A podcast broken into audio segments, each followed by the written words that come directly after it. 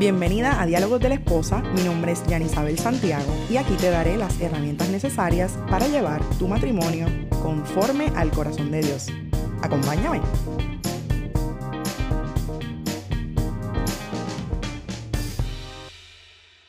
Hola, hola chicas, espero que estén bien y hayan pasado un buen fin de semana. Hoy es martes y estoy bien contenta porque se han conectado nuevamente a Diálogos de la Esposa. En estos últimos días, en donde estuve celebrando mi aniversario de bodas, reflexioné acerca de cómo nosotras las esposas podemos nutrir nuestro matrimonio. En esa reflexión han salido varias cosas que deseo compartir contigo. Así que si quieres ser parte, no te despegues de este episodio que he titulado Nutre tu matrimonio. Quiero comenzar este tema leyéndote una porción del capítulo 5 del libro de Proverbios en la Biblia. El autor del mismo, el rey Salomón, escribió esto para su hijo Lemuel como parte de sus sabios consejos hacia él. En general, el consejo del cual eh, Salomón le está hablando aquí a él se trata de que evite a las mujeres inmorales en su vida, pues las pasiones desenfrenadas, ¿verdad?, le llevarían a la perdición. Por otro lado, el consejo que también le está dando Salomón es acerca de lo que sí debe hacer, ¿verdad? Y es aquí donde yo quiero específicamente detenerme a leerlo. Lo voy a estar leyendo de la versión nueva traducción viviente de la palabra de Dios y sería en Proverbios 5, capítulo, eh, perdón, capítulo 5, versículos del 15 al 19, que dice, Bebe el agua de tu propio pozo, comparte tu amor únicamente con tu esposa ¿Para qué derramar por las calles el agua de tus manantiales teniendo sexo con cualquiera? Deben reservarla solo para, los dos. Jamás la compartan con desconocidos. Que tu esposa sea una fuente de bendición para ti. Alégrate con la esposa de tu juventud. Es una sierva amorosa, una gacela llena de gracia. Que sus pechos te satisfagan siempre. Que siempre seas cautivado por su amor. Qué manera hermosa de aconsejar acerca de la fidelidad en el matrimonio, ¿verdad? Pero yo quiero irme más allá con esta lectura. Aunque si bien trata de la fidelidad y de la exclusividad, ¿verdad? Que el esposo y la esposa deben tener en su intimidad, y aquí específicamente habla de la intimidad sexual, a mí me impacta muchísimo el verso 18, que se refiere a que la esposa es una fuente de bendición. Y en mi mente lo aplicamos aquí a que el matrimonio es una fuente de bendición y que él debe alegrarse con la esposa de su juventud. Puede que te estés preguntando, pero Yani, ¿qué tiene que ver esto con el tema que nos estás exponiendo? Pues mira, amiguita, para mí lo tiene que ver todo. ¿Por qué? Para nutrir un matrimonio hay que llevar a cabo varias acciones. Constantemente son acciones de las cuales te he hablado, tanto aquí en el podcast, ¿verdad? Como en las redes sociales. Y estas son, ¿verdad? Que para tener un matrimonio cristiano saludable, deben contar con cualidades como la comunicación efectiva, tener a Dios como centro, ser compasivos y comprensivos y empáticos el uno con el otro, la acción de perdonar, la actitud de gratitud, fomentar todos los niveles de intimidad que los hemos hablado anteriormente, entre otros varios asuntos que puedo estar aquí, ¿verdad? Diciéndoles una largadista.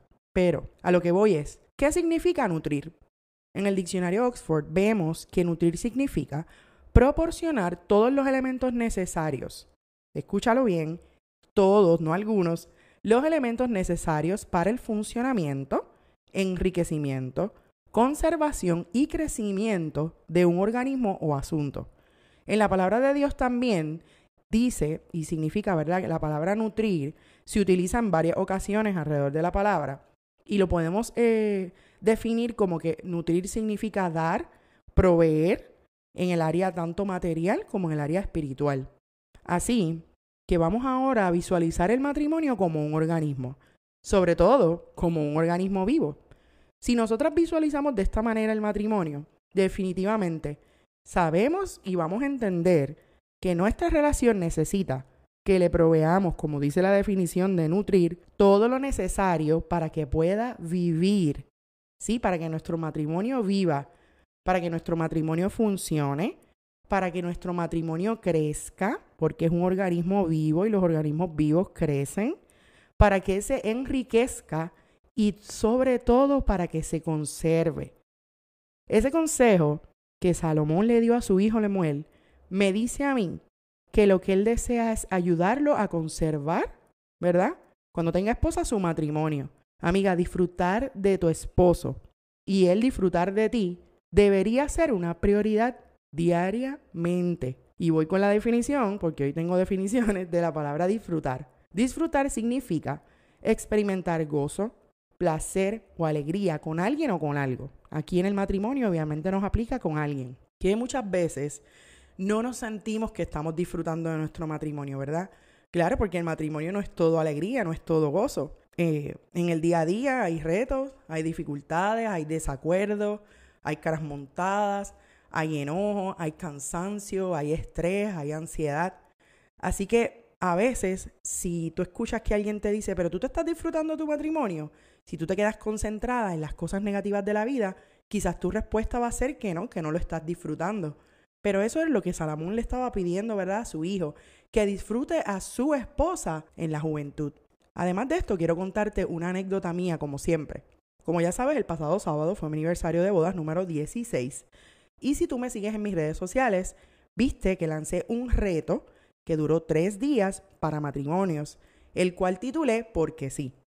En resumen, ese reto se trataba de hacer cosas, ¿verdad? O actos de amor para ti o como tal para tu esposo o por tu esposo, con el propósito de que le demostraran tu amor sin que tuvieras que tener una fecha importante o especial para hacerlo. Por eso fue que lo titulé Porque sí. Porque todo momento es bueno para demostrarle amor a tu pareja. Tú no tienes que esperar a que sea tu aniversario, a que sea su cumpleaños, a que sea Navidad, a que le dé algún premio en el trabajo, ¿verdad? Así que el propósito de ese reto no era que exactamente siguieras, ¿verdad? Lo que yo te estaba diciendo en cada día al pie de la letra. Hubo algunos de ustedes que me escribían que lo estaban haciendo, ¿verdad? Y que les gustaba. Pero también eh, la idea no era que lo hicieran al pie de la letra, porque cada pareja, ¿verdad? Cada horario y cada circunstancia entre unos y los otros eh, eh, son diferentes. Sin embargo, lo primordial, lo primordial era que te motivaras a hacer actos de amor por él. No importa si le cambiabas un poco la idea que yo te había dado. ¿Sabes por qué? Porque en tu día a día, involucrada en tus preocupaciones, en tu trabajo, en tus estudios si estudias, en tus hijos, si eres madre y demás, puede que se te olvide hacer actos de amor sencillos por él. Y esto que te estoy diciendo aquí, de ese reto que hicimos la semana pasada, es parte, amiga, de nutrir tu matrimonio. Tu esposo y tú tienen la responsabilidad mutua de alimentar su relación para el bien común. Amiga, el rey Salomón sabía lo que le estaba diciendo a su hijo cuando le pedía que disfrutara con la mujer de su juventud. Y aquí juventud no se trata solamente de algunos años en los cuales somos jóvenes, ¿verdad? Eso es relativo. Si hay un periodo eh, fisiológico en que se, se, considera lo que es, ¿verdad? Esos años de juventud donde estamos más vigorosos, más energéticos. Pero aquí no se trata de esto. Se trata de disfrutar en el día a día. Se trata de que eh, al pasar el tiempo, ¿verdad? Tú puedas disfrutar tu pareja, pues ciertamente los años pasan. Y cuando llegamos a la tercera edad, puede que estemos en salud, gloria a Dios, ¿verdad? Y podamos continuar disfrutando de un hermoso matrimonio, porque eso no tiene que ver con la edad. Pero también puede que ya no tengamos las mismas fuerzas físicas, emocionales para hacerlo, como podríamos haberlo hecho desde el mismo día en que nos casamos. Amiga, la vida va tan y tan a prisa. En estos 16 años de casada he experimentado que es mejor disfrutar del hoy que esperar al mañana. Mira, mi aniversario, para que sepas, no fue como yo lo planifiqué. Pues pasaron varias cosas que ni mi esposo ni yo podríamos controlar. El cuidado de la niña, el clima de ese día. Nosotros solemos siempre celebrar nuestros aniversarios, ¿verdad? Yendo a la playa o cerca de la playa o viendo el atardecer. Pues nuestra boda fue en un atardecer en la playa. Y es como que una, como digo yo, una, una fiesta que nosotros hacemos entre nosotros y siempre vamos. Pero ese día no pudimos porque la lluvia era tanta los cielos estaban tan grises, había tormenta de relámpagos que no lo pudimos hacer. A pesar de eso, ¿verdad? En algún momento del día, eh, antes de eso, nosotros nos llegamos a enojar el uno con el otro, ¿verdad? Porque somos humanos, como, como te he dicho anteriormente. Pero a tan solo minutos de ese enojo, nuestros ojos se abrieron a este consejo que te acabo de dar. Y Dios fue tan maravilloso que nosotros llegamos a nuestra casa en medio de la lluvia y cuando yo salgo al patio, ya era este tiempo, ¿verdad?, en que el sol está cayendo. Y a pesar de que había llovido en todo el día, ya había escampado, yo veo cómo las luces, las nubes, perdón, grises se comienzan a disipar hacia un lado. Y Dios nos pintó un atardecer tan hermoso. que mis ojos no lo podían creer, a pesar de que yo amo los atardeceres, soy súper fanática de ellos, los veo casi todos los días desde el patio de mi, de mi casa cuando estoy aquí o en los lugares donde me encuentre, que estoy cerca de la naturaleza. Ese día, el, el atardecer fue tan impactante porque fue un atardecer que literalmente salía de la oscuridad, salía de la nube negra. Y, y, me, me daba mi palabra de Dios de que Dios siempre está con nosotros, de que Dios está ahí incluso para ayudarnos a nutrir nuestro matrimonio. Y ese rayito de luz, ¿verdad? Me dio esperanza y me dio mucha fe para, para decirme, no lo están haciendo mal, lo están haciendo bien. Son humanos que se equivocan, ¿verdad? Van a fallar, pero lo importante es que ustedes no se concentren en lo negativo y que ustedes, ¿verdad?, puedan nutrir su matrimonio. Así que nuestros ojos se abrieron a ese consejo.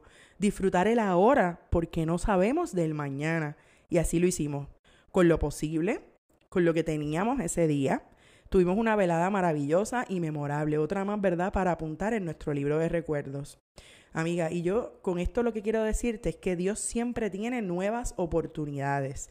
Y si hoy tú sientes que tu matrimonio está pasando por algún tiempo de desnutrición, te invito a que le entregues esa carga al Señor, a que busques las herramientas y estrategias necesarias para volver a nutrirlo. Hazlo junto a tu esposo. Te pregunto, tú te casaste para toda la vida, ¿verdad? Pues ¿cómo es posible que permitas que tu matrimonio no sea bien alimentado y que permitas que esas pajas, ¿verdad?, adicionales dañen la nutrición que tu matrimonio necesita. Si participaste del reto y tuviste buenos resultados, no lo dejes caer, no esperes a que yo eh, pase un mes y te diga, vamos a hacer este reto de tres días o este reto de siete días. No, rétate a ti misma, rétate, reta a tu esposo. Busquen eh, en sus recuerdos qué cosas les gustan, eh, busquen sus lenguajes del amor, cómo uno y el otro se pueden demostrar cómo se aman. Con pequeños detalles se logra nutrir su matrimonio. No te voy a mentir, requiere esfuerzo de ambos, pero si hay una huelga de hambre matrimonial ahora mismo, y tú ves que tu esposo no está actuando o no está alimentando el matrimonio como debe, sé tú el ejemplo. Sé la esposa sabia que edifica la casa. Comienza tú, haz la diferencia con tu esposo, ora por él y actúa. Por favor, no dejes morir tu matrimonio. Nútrelo y créeme que muchas cosas van a cambiar. Quiero darte las gracias por llegar hasta aquí, escuchaste el episodio completo. Si te gustó y lo estás escuchando a través de Apple Podcast, no olvides, y también en Spotify, dejarme tu reseña para que otras personas puedan ser alcanzadas con el contenido de bendición de este podcast. Si aún no me sigues en mis redes sociales, puedes buscarme como Diálogos de la Esposa en Facebook y en Instagram para que puedas ver y escuchar más contenido de valor para tu matrimonio. Así que no se diga más, me despido por hoy y nos vemos el próximo martes en otro episodio de Diálogos de la Esposa, un podcast con propósito. Chao.